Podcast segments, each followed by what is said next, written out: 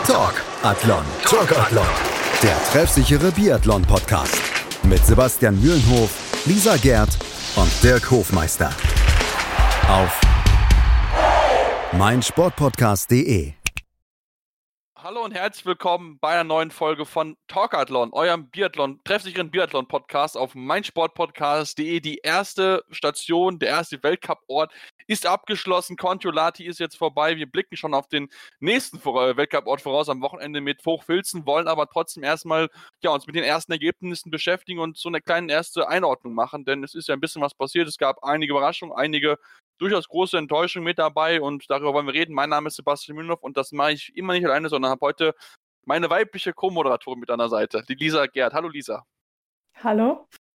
Ja, Lisa, lass uns auf die Wettbewerbe sprechen ähm, und uns ein bisschen damit beschäftigen, denn ähm, die haben ja einiges bereitgehalten und ich denke vorab, wenn wir über die Frauen sprechen, müssen wir vor allen Dingen sagen, dass das schwedische Team ja eigentlich das beherrschende Thema bei den Frauen gewesen ist. Absolute Top-Leistung durch die Reihe weg. Nach den Rennen stehen aktuell vier Damen in den Top 10 im Gesamtweltcup. Spricht dafür, dass da im Sommer viel, viel gute Arbeit geleistet wurde.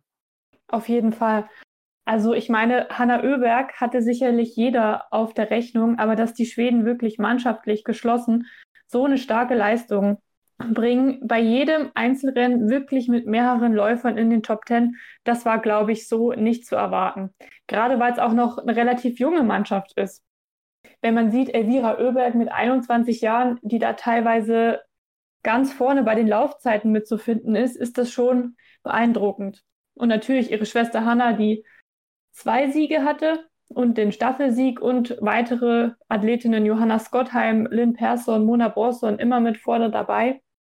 Was natürlich auch am Trainer liegt, das ist ein Deutscher, Johannes Lukas aus München, der schon damals ähm, mit Wolfgang Pichler angefangen hat und eben nach dessen Rücktritt die komplette Leitung übernommen hat.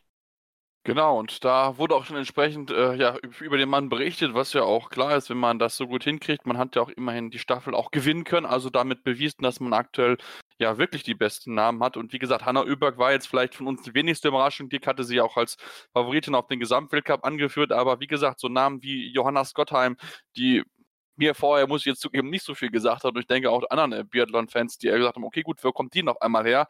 Also das ist wirklich ist wirklich schön zu sehen natürlich, ne, weil Schweden ja eigentlich bisher mehr bekannt ist dafür, dass sie im Langlauf ziemlich stark sind, aber sich jetzt so nach und nach dazu entwickeln und wie gesagt, die Arbeit, die dort geleistet wird, ist gut und ich denke mal, Lisa, ich erwarte jetzt keinen großartigen Einbruch, denn die Schießleistungen sind gut, also die Trefferzahlen, wenn wir uns das angucken, die liegen auf einem sehr hohen Niveau und auch die Laufzeiten ja top, also von daher ähm, müssen wir die Schweden die ganze wahrscheinlich auf der Rechnung haben, oder?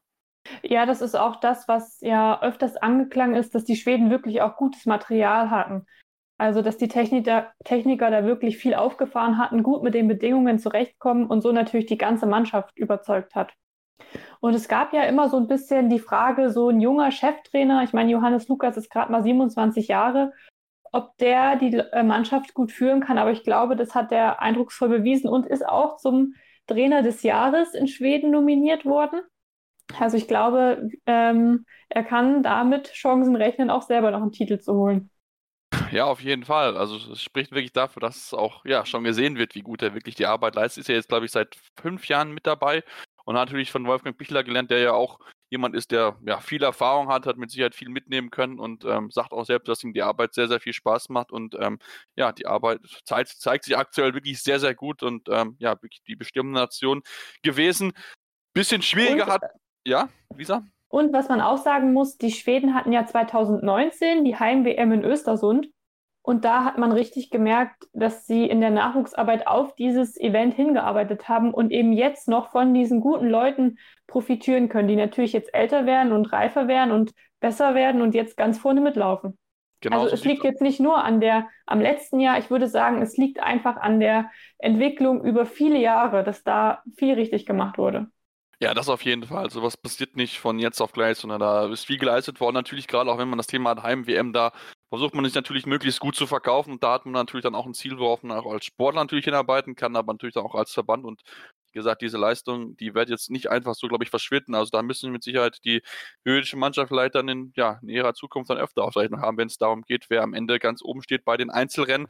Wollen uns natürlich aber auch mit ihren Nachbarinnen beschäftigen, den Norwegerinnen, ähm, denn die waren, Lisa, so ein bisschen ja, hoch und runter möchte ich es mal nennen. Klar, Marte Olsby-Reusland hat sich, war so ein bisschen, glaube ich, der positive Lichtblick so gesehen, ähm, aber gerade in der Staffel, da lief es ja gar nicht zusammen. Also, wenn ich mir angucke, Thilo Eckhoff dreimal daneben geschossen, musste drei Runden laufen, trotzdem haben sie sich irgendwie noch auf Platz 8 retten können. Ähm, es war so wirklich so, so viel Licht und Schatten dabei bei den Norwegerinnen. Ja, bei den Norwegerinnen war es wirklich ein Auf und Ab. Meine Caroline Knotten, die im Sprint noch auf Platz 3 gelaufen ist, glaube ich, auch beste Platzierung, Einzelplatzierung ihrer Karriere und dann in der Staffel stürzt und beim Schießen keinen Nachlader in den Lauf kriegt, ist schon bemerkenswert. Und Tyrell Eckhoff mit, also sie hat ja die Verfolgung gewonnen. Das hätte ich auch nicht gedacht, weil ihr Saisonstart war wirklich schlecht mit sehr vielen Schießfehlern. Jetzt auch am Wochenende, wie du schon gesagt hast, drei Strafrunden in der Staffel, wo gemerkt, wo man ja drei Nachlader hat. Und dann steht sie in der Verfolgung am Start und schießt 4 mal 0, als wäre nichts gewesen und gewinnt das Rennen. Also das ist schon bemerkenswert. Und Marte Eusby-Reuseland, ja, am Anfang ein bisschen wackelig, aber auch dann schon im Sprint Zweite gewesen. Im Sprint von letzter Woche, dieser Woche Platz 4 im Sprint, Platz 3 in der Verfolgung. Nee, das war falsch. Platz 2 in der Verfolgung. Verfolgung. Genau. Ähm, Hanna Oeber Platz 3. Also die hat sich, glaube ich, gesteigert, sehr gut gesteigert, die ist gut in die Saison gekommen, hat jetzt noch keinen Sieg gehabt, aber ich glaube, das ist eine Frage der Zeit. Das, das denke ich auch. Also da hat man doch gemerkt, dass sie ja, sich dann noch ein bisschen besser hat reinfalten können, nachdem der äh, Einzelwettkampf überhaupt nicht daneben lief mit vier Schießfehlern. Ähm, und dann hat sie wirklich auch gute Schießleistung gesagt. Also das muss man dann auch erwähnen. Denn wenn sie dann in, in aufeinanderfolgenden Rennen fast gar keine Schießfehler leistet und eigentlich nur im Stehen sich äh, ja, Schießfehler erlaubt, das spricht schon dafür, dass sie sich dann ja entsprechend verbessert hat. Und wie gesagt, die norwegische Mannschaft äh, ja hoch und runter. Ähm, Tirol Eckhoff ist mit Sicherheit das, das Paradebeispiel dafür, wie gut es man auf einen Tag sein kann und schlecht am anderen. Also das war wirklich ähm, ja sehr, sehr kurios. Lisa, lass uns zum deutschen Team natürlich kommen. Und auch da es gab gute Leistungen, es gab aber auch wackelige Leistungen, also da würde ich ähnlich ausfallen, auch wenn vielleicht diese Ausschläge nach oben und nach unten nicht so krass vielleicht gewesen sind. Ja, ich würde sagen, von der deutschen Mannschaft waren die ersten beiden Weltcup-Wochen solide. Also natürlich Denise Herrmann, die im ersten Rennen der Saison im Einzelwettkampf mit 0,8 Sekunden, mit 0,8 Sekunden gegen Dorothea Viera verliert. Natürlich ärgerlich, aber die dann auch oft in Top 10 war am Schießstand solide, war auch mal drei Fehler im Sprint dabei, aber sonst doch eine gute Leistung von ihr. Und bei den anderen würde ich sagen, passt noch nicht beide Disziplinen so zusammen. Franziska Preuß sehr schnell in der Loipe. Leider mit immer in jedem Rennen, würde ich sagen, ein Schießfehler zu viel, was man von ihr eigentlich gar nicht kennt. Eigentlich ist sie eine sehr stabile Schützin. Und Vanessa Hinz, glaube ich, ähm, gutes Schießen, dafür eher nicht so schnell. Und die anderen tasten sich ran. Maren Hammerschmidt, ähm, positiv zu erwähnen, zwei sehr gute Ergebnisse zum Saisonstart mit Platz 12 und Platz 9, gleich mal die WM-Norm ähm, geschafft. Das letzte Wochenende, ja, durchwachsen, Platz 49 in der Verfolgung. Das ist dann doch noch ausbaufähig. Ja, also ich und, denke auch, dass die im zweiten Wochenende ja hätte ein bisschen besser sein können, ja. Ja, Nina Hettich, glaube ich, fehlt auch noch ein bisschen das schnelle Laufen. Immer solides Schießen, aber könnte einfach noch schneller sein. Und ja, Sophia Schneider leider nicht ganz so gut. Ähm, in, Im Sprint nur 87 sind natürlich dann nicht in die Verfolgung geschafft. Das ist natürlich dann immer ärgerlich, aber es war auch ihr Weltcup-Debüt. Also, da haben ja auch die Trainer gesagt, den jungen Athleten muss man einfach Zeit geben. Das ist für die jetzt erstmal Übung, um sich dann weiterzuentwickeln. Das, das denke ich auch. Da sollten wir ja nicht zu hart mit den Damen sein. Wie gesagt, der erste Weltcup da äh, erwartet noch keiner, dass du entsprechend ja, die Bäume rausreißt, auch wenn wir es schon beim einen gesehen haben, aber dazu gleich bei den Männern vielleicht ein bisschen mehr. Ähm, wie gesagt, das Hammerschritt fand ich sehr positiv. Gerade im ersten Wochenende hätte ich gar nicht mit gerechnet, zumal sie auch teilweise die zweitbeste Deutsche gewesen ist. Ähm, jetzt, ja, am vergangenen Wochenende nicht mehr ganz so gut. Mal gucken, wie sie das, äh, ja, wie es dann in Hochfilzen weitergehen wird, in, ob sich dann einpendeln wird, so ein bisschen mittendrin oder ob dann die weiteren Extremen mit guten und dann wieder unten ein bisschen weiter drin äh, Leistungen mit dabei sind. Schauen wir mal uns äh, ja entsprechend mit an. Für mich aber die größte Überraschung eigentlich zu nennen ist Ginara Albinkeva. Oder Albin Kava, so ist es richtig. Die Weißrussin. Albin Kava, ja. Genau, Weißrussin. Sehr schwieriger Name. ja, auf jeden Fall. Also da muss ich mir den noch angewöhnen, weil Platz 4 im Gesamtweltcup, ähm, fast immer in den Top 10 gewesen, bis auch in der Staffel. Ja, gut, okay, die weißrussische Staffel war zu Anfang relativ gut, aber hinten raus fehlt ihnen halt einfach die Substanz. Ähm, und ja, zweimal äh, sechste, siebte, achte und vierte, also ja. Ja, unglaublich stark. Ich meine, sie ist 24 Jahre und war bis jetzt in allen Einzelrennen in den Top 10. Also das ist wirklich bemerkenswert. Ich weiß nicht, wie ihre ähm, Form im letzten Jahr war, aber da war das doch sehr, sehr selten, dass sie da in Top 10 ist und dass sie jetzt so einen Saisonstart hinlegt. Ja, das, ich glaube, den Namen sollten wir uns merken. Und auch, ähm, sie ist ja schon Olympiasiegerin. Also die weißrussische Staffel hat ja 2018 Staffelgold gewonnen. Daria Domace war damals noch mit dabei. Und jetzt, glaube ich, macht sie auch so auf sich aufmerksam. Also da okay. bin ich gespannt, was wir von ihr noch erwarten können. Ja, ja eine, eine Schussquote von 90 Prozent, das ist schon wirklich eine, ja. eine gute Zahl. Ich habe mal gerade mal geschaut, das letzte Ergebnis, ähm, äh, letzte Saison am 13. März in Contiolati war Platz 88 im Sprint. Also wirklich okay, eine ja. drastische Steigerung, muss man ganz ehrlich zugeben. Ähm, gucken wir mal, ob das vielleicht so ein One-Hit-Wonder war, aber theoretisch glaube ich das jetzt eigentlich mhm. nicht, weil die Leistungen im Schießen sind, wie gesagt, gut, die läuferischen Leistungen, den Top-Leuten da mitgehalten. Also ähm, ja, da muss ich wirklich sagen, also da war ich wirklich, wirklich schwer beeindruckt, dass der Name immer wieder dort oben aufgetaucht ist. Also da hat sie wirklich ja, Eindruck hinterlassen können. Das hat auch Anaïs Chevalier Boucher geschafft. Ähm, sie hat so ein bisschen die französische Fahne hochgehalten, denn die anderen Damen, ja, war ein bisschen Gutes mit dabei, aber es war ein bisschen schwankend auch, Lisa. Gerade Just, Justine Bresast. Ich erwarte immer ja. noch mehr von ihr. Ja, Justine Preisas ähm, war letzte Saison eine Zeit mal im gelben Trikot. Also die kann es eigentlich, aber ähm, Anaïs Chevalier Boucher hat mich wirklich sehr überrascht, denn sie war ja in der Babypause letzte Saison, ist jetzt wiedergekommen und hat eigentlich auch sehr gute Rennen abgeliefert, einen Podestplatz für ihr Land geholt. Ähm, ich glaube, sie kann vielleicht die Französinnen wieder so ein bisschen zu besseren Leistungen animieren. Ja, hat ja schon einen guten Eindruck hinterlassen. Gerade auch bei der Staffel, da hat sie ja dazu beigetragen, dass man am Ende den, den zweiten Platz sich holen konnte mit einer wirklich, ja, wirklich starken genau, ja. äh, zweiten Stelle. Das hat sie wirklich gut gemacht. Und äh, ja, es ich ist. Ich glaube, in der Staffel sind die Französinnen auch wieder diese Saison auf jeden ja. Fall mitzunennen. Ja, eher als noch letztes Jahr. Ja, da müsste man dann vielleicht eher die Schweizerin rausrechnen, die, auf die ich gesetzt hatte, aber da hat es leider nicht in der Staffel funktioniert gehabt. Da es war mit Sicherheit ein Auftakt bisher zu vergessen für sie. Da hat sie wirklich so gar nicht mithalten können. Also wenn ich mal gucke, Ita Gasparin Platz 34 im Gesamtweltcup als beste Schweizerin. Also da äh, lief der Saisonauftakt für die Schweizerinnen noch nicht. Ähm, auch nicht lief es für Lisa Vitozzi, Lisa. Ähm, Platz 38 im Gesamtweltcup, wirklich viele, viele enttäuschende Leistungen. Ähm, wenn wir uns angucken, erstes Rennen Platz 84 im 15 äh, Kilometer Einzel und auch ansonsten mal ausgenommen von der Staffel Leistungen, die du vergessen kannst und das, obwohl sie auch teilweise nur null Fehler geschossen hat. Also Sprint null Fehler geschossen, Platz 25. Und ich denke, was ist, was ist denn da passiert? Wo hat die die in ihre Laufformen verloren? Ja, Lisa Vitozzi ist so ein kleines Rätsel für mich zurzeit. Also letzte Saison war ja schon unterirdisch und auch diese Saison sieht es bis jetzt nicht so aus, als ob sie sich steigern kann. Was eigentlich, was, was ich eigentlich komisch finde, denn sie ist eine junge Athletin. Sie weiß, dass sie es kann. Sie ist gut. Sie hat eine sehr, sehr starke ähm, Dorothea Viere in ihrer Trainingsgruppe. Also eigentlich müsste man meinen, die pushen sich gegenseitig zu hoch, zur Höchstform.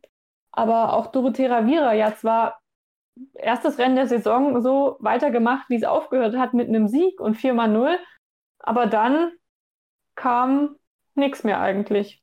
Also ich weiß nicht, was mit den Italienern ist. Vielleicht hatten sie jetzt ein kleines Tief und können sich noch Filzen wieder steigern, aber der Saisonstart ist, glaube ich, hinter ihren Erwartungen.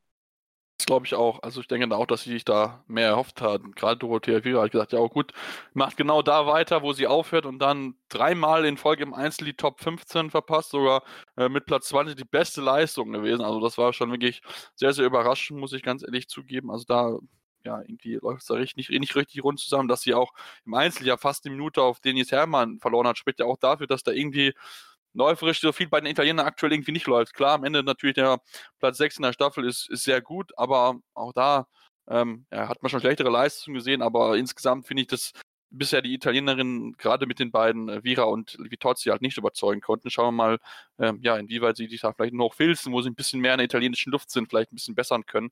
Ähm, aber da muss auf jeden Fall noch einiges an Steigerung her. Lisa, wenn du. Man, weiß, man weiß, natürlich jetzt nicht, wie sehr Corona die Italiener beeinflusst hat. Das kann natürlich auch sein, ja. Also bei denen war es ja teilweise so, dass sie wirklich ganz strikte Ausgangsbeschränkungen hatten. Und sie waren ja auch das ganze Jahr, eigentlich den ganzen Sommer ähm, zu Hause in Italien, konnten nicht reisen. Vielleicht hat das irgendwie beeinflusst, was man ja bei der Laufleistung, denke ich, sagen könnte. Sie durften auch nicht nach Wiesbaden reisen zum City Biathlon. Also Vielleicht liegt es daran, aber es sind nur Mutmaßungen meinerseits. Ja, das, das kann aber vielleicht wirklich ein, wirklich ein Thema sein, weil natürlich da waren gab strikte Auflagen. Ja, wir werden es sehen. Vielleicht, vielleicht finden sie die Form ja noch. Ich meine, das ist jetzt ja nicht, äh, wo du sagen musst, was ist vielleicht groß konzeptionelle Probleme, weil Schießen sah eigentlich, wie gesagt, gut aus, aber vielleicht brauchen sie einfach noch zwei, drei Wochen und vielleicht ziehen sie dann nach Weihnachten dann richtig an und ähm, ja, rennen dann alles in Gut und Boden. Der weiß das schon, keine Ahnung, aber ähm, es ist auf jeden Fall merkbar, dass sie aktuell nicht in der Laufform sind, ähm, wie man sie aus vergangenen Tagen eigentlich kennt. Ja, Lisa, wenn du nichts mehr zu den Damen hast, würde ich dann gleich zu den Männern gucken nach einer kurzen Pause. Ja, können wir gern machen. Gut, dann machen wir jetzt eine kurze Pause und kommen dann gleich zurück, beschäftigen uns mit den Männern, mit einer starken norwegischen Mannschaft und natürlich auch mit der deutschen Mannschaft. Deswegen bleibt dran hier bei Torgathlon, eurem treffsicheren Biathlon-Podcast auf meinsportpodcast.de. Ja, und jetzt beschäftigen wir uns mit den Männern und schauen da mal auf die Ergebnisse der ersten zwei Wochen, der ersten vier Rennen plus die Staffel. Und Lisa, wir fangen natürlich einmal mit der nor starken norwegischen Mannschaft und einem Namen, der ja jetzt zum ersten Mal richtig aufgeploppt ist, Sturla Holm Legret direkt den Einzel gewonnen zum Saisonauftakt. Ähm, ja, hast du schon mal vorher von dem Namen gehört und wie überrascht warst du davon, wie gut er sich präsentiert hat? Also ich habe ähm, schon mal von dem Namen gehört, denn er ist auch letzte Saison schon im Weltcup gelaufen, hatte dort vier Einsätze in Nove Mesto und Kontiolahti und war in allen Rennen unter den Top 15. Ja, das muss man erst mal schaffen als Debütant. Aber dass er natürlich dann so eine Leistung raushaut und gleich das erste Rennen der Saison gewinnt. Also damit habe ich natürlich überhaupt nicht gerechnet. Gerade in der norwegischen Mannschaft, wo natürlich große Konkurrenz ist. Also ich glaube, das ist die Mannschaft, wo man sich erstmal durchsetzen muss. Ich glaube, in keinem Land gibt es mehr Konkurrenz als bei den Norwegern. Aber da hat er gezeigt, dass er es kann und dass mit ihm zu rechnen ist. Ja, auf jeden Fall. Ich meine, wenn man sich anguckt, die Schießquote nach 60 Schuss hatte er 56 Treffer, eine best, die beste Schießquote aller Norweger. Das soll schon was heißen und ist damit auch besser als sein ja, norwegischer Landsjahr Johannes Tinjes Bö, der den Gesamtweltcup anführt, aber vielleicht ein bisschen überraschend, äh, Lisa, erst ein einziges Rennen gewonnen hat. Also da merkt man schon, ähm, er ist jetzt nicht unschlagbar im Endeffekt. Ja, auf jeden Fall. Also er hat zwar immer also er läuft zwar irgendwie immer aufs Podest, aber ich glaube, er ist nicht mehr unschlagbar. Also gerade Taye Bö, auch Norweger, mit einer guten Leistung konnte ihn schlagen. Oder Sebastian Samuelsson. Da hat er auf jeden Fall Konkurrenz und es läuft, glaube ich, nicht alles so locker flockig. Obwohl man natürlich sagen muss, ich meine, wenn man im Gesamtwettcup auf Platz 1 ist, hat man, glaube ich, auch viel richtig gemacht. Also ich meine, wenn wir uns die Leistung angucken, Platz 3 die schlechteste Leistung. Also das ist, ist jetzt meckern auf einem hohen Niveau, aber ja. wie gesagt, es, es fällt, wie gesagt, schon auf, dass er nicht immer jedes Rennen gewinnt. Das ist natürlich schön, ja, dass wir auch mal andere Sieger sehen, ja. Das ist natürlich hauptsächlich am Schießstand, würde ich sagen, liegen die Probleme. Denn Laufen macht ihm so schnell niemand was vor, aber er kommt eben nicht oft mit Null durch. Nee, das und eine Mal war mit dann, durch. Ja. Das ist dann eben die Chance für die anderen, ähm, gut zu schießen und schnell zu laufen und dann vor ihm zu sein. Ja, und um, zum, um das Ganze zu belegen, hat einmal null geschossen im Sprint, also beide Durchgänge null geschossen, hat direkt gewonnen.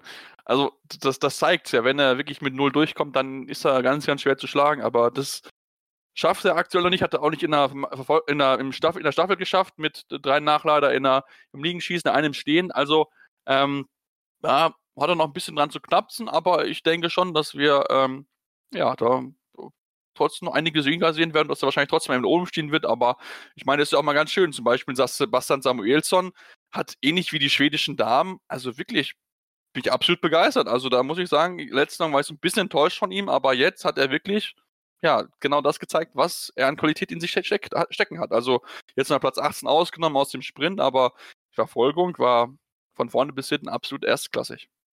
Ja, auf jeden Fall. Und wenn man bedenkt, ähm, Sebastian Samuelsson ist ja auch noch in der Wertung der U25-Jährigen. Das ähm, sieht man daran, dass er auch das blaue Trikot trägt. Und ja, er überzeugt. Also ich sehe es ähnlich wie du. Letzte Saison habe ich deutlich mehr von ihm erwartet. Da hat man nicht viel gesehen. Aber er konnte wahrscheinlich auch den positiven Spirit der Damen, der schwedischen Damen mitnehmen und selbst gute Leistungen zeigen. Ja, und ich glaube, Samuelson ist auch einer, der wirklich auch im Gesamtweltcup ähm, eine Rolle mitspielen kann.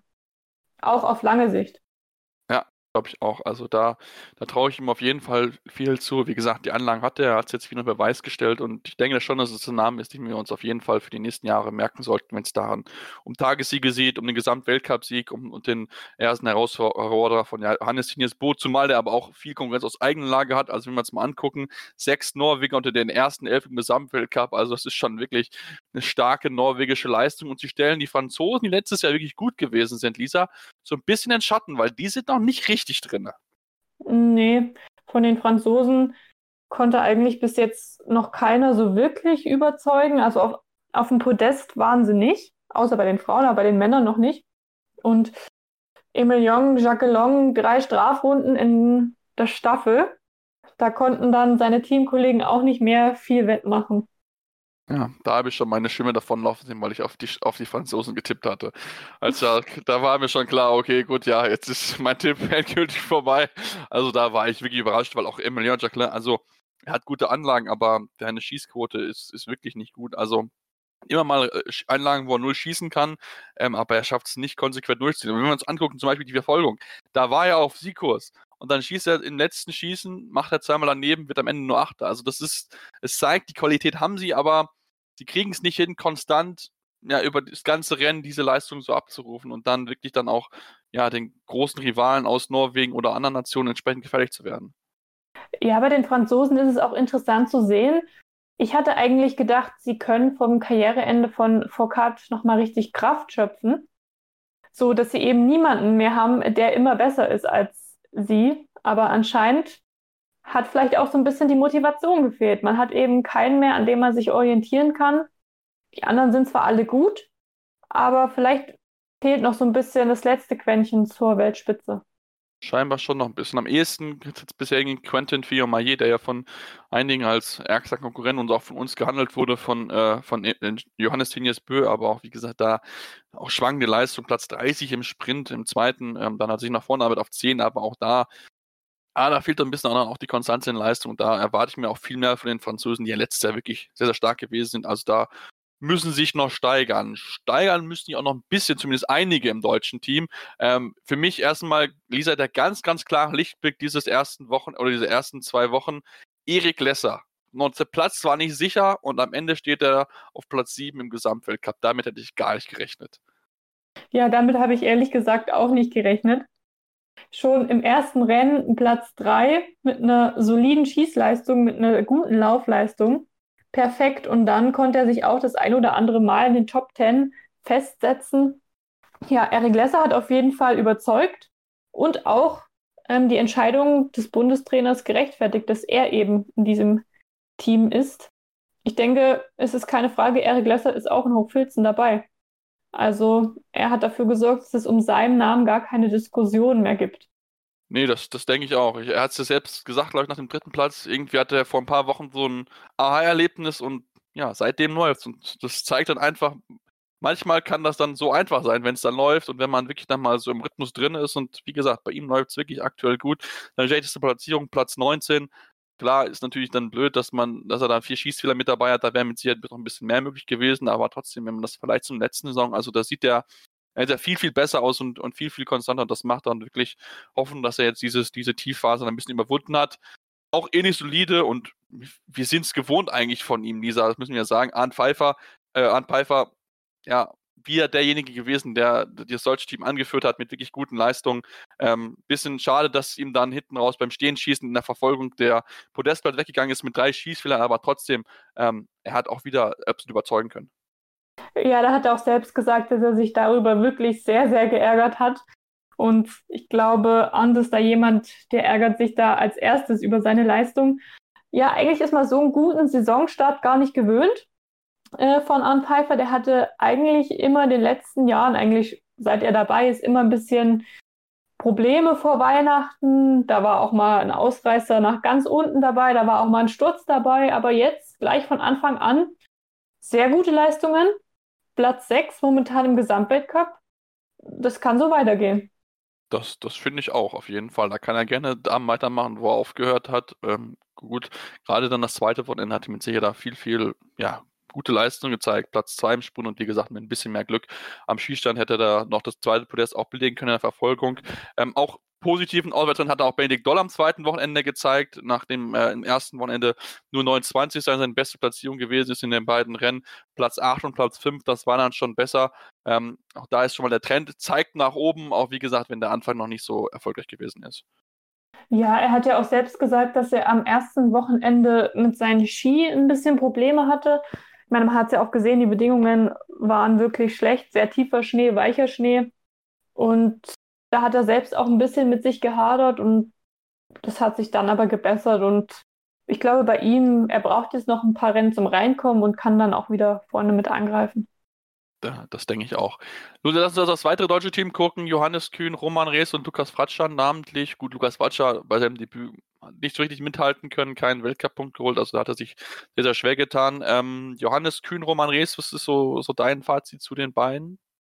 Ja, beides okay also es ist halt immer so, ich glaube, es ist bei beiden so ein Schießfehler weniger und sie sind mal schnell in Top 15.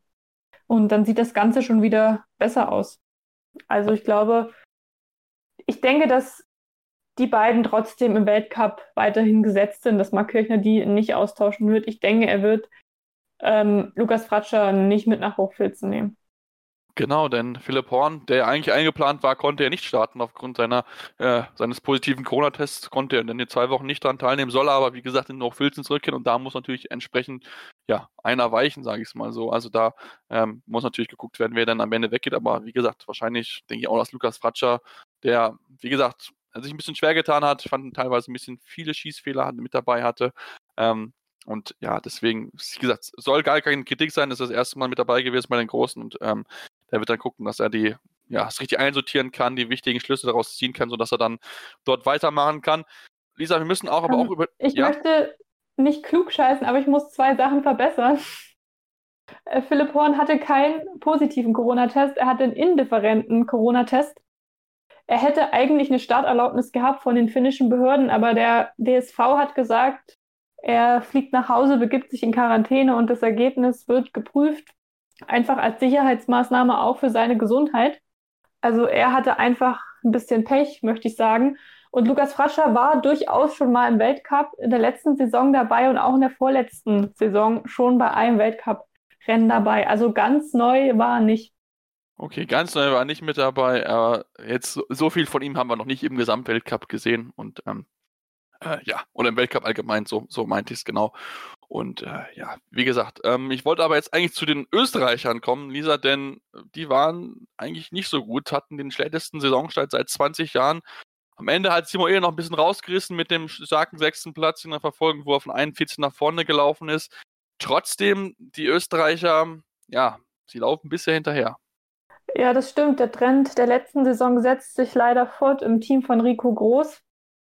Ja, ich habe eigentlich ein bisschen mehr auf Felix Leitner gesetzt der ja der Jüngste ist in der Gruppe, der eigentlich auch letzte Saison gute Rennen hatte. bei ihm läuft es noch nicht ganz so wie eigentlich im gesamtösterreichischen Team, auch Platz 6 in der Staffel. Ja, da können sie eigentlich deutlich mehr. Ja, die Qualität haben sie mit einem, wie gesagt, einem Sinuela, der eigentlich ein guter Schütze ist. Auch seine Zahlen beim Schießen sind wirklich gut mit 93% Trefferquote. Also da muss er sich nicht verstecken, ist auf Platz 3 von allen Biathleten. Wie gesagt, da muss es dann natürlich gucken, dass es im, im Läuferischen dann bei ihm noch ein bisschen, bisschen besser klappt. Ähm, ist auch nur von 41 auf 13 nach vorne gelaufen, muss noch kurz korrigieren. Platz 6 war natürlich die Staffel.